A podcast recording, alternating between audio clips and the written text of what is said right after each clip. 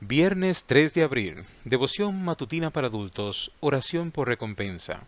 Acuérdate de mí, oh Dios, en orden a esto, y no borres mis misericordias que hice en la casa de mi Dios y en su servicio.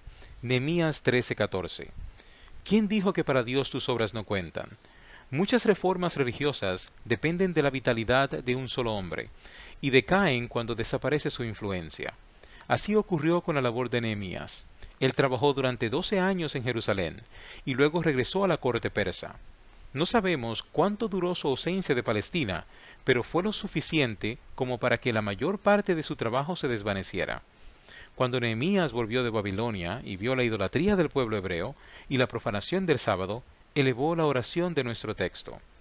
Albert Camus, escritor francés, nos da una vislumbre en su ensayo filosófico.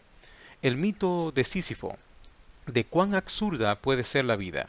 Según el mito griego, los dioses habían condenado a Sísifo a empujar sin cesar una roca hasta la cima de una montaña, desde donde la piedra volvería a caer por su propio peso. Los griegos pensaban que no había castigo más terrible que el trabajo inútil y sin esperanza.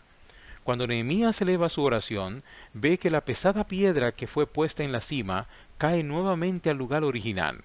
La evanescencia del trabajo de los grandes hombres de Dios es parte esencial de la tragedia humana, pero todo esfuerzo noble deja su huella para siempre.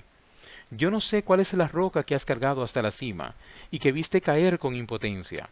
Puede que se haya caído tu matrimonio, o quizá la conducta de un hijo te deshonró y en un instante ves que tu esfuerzo de toda una vida se desvaneció.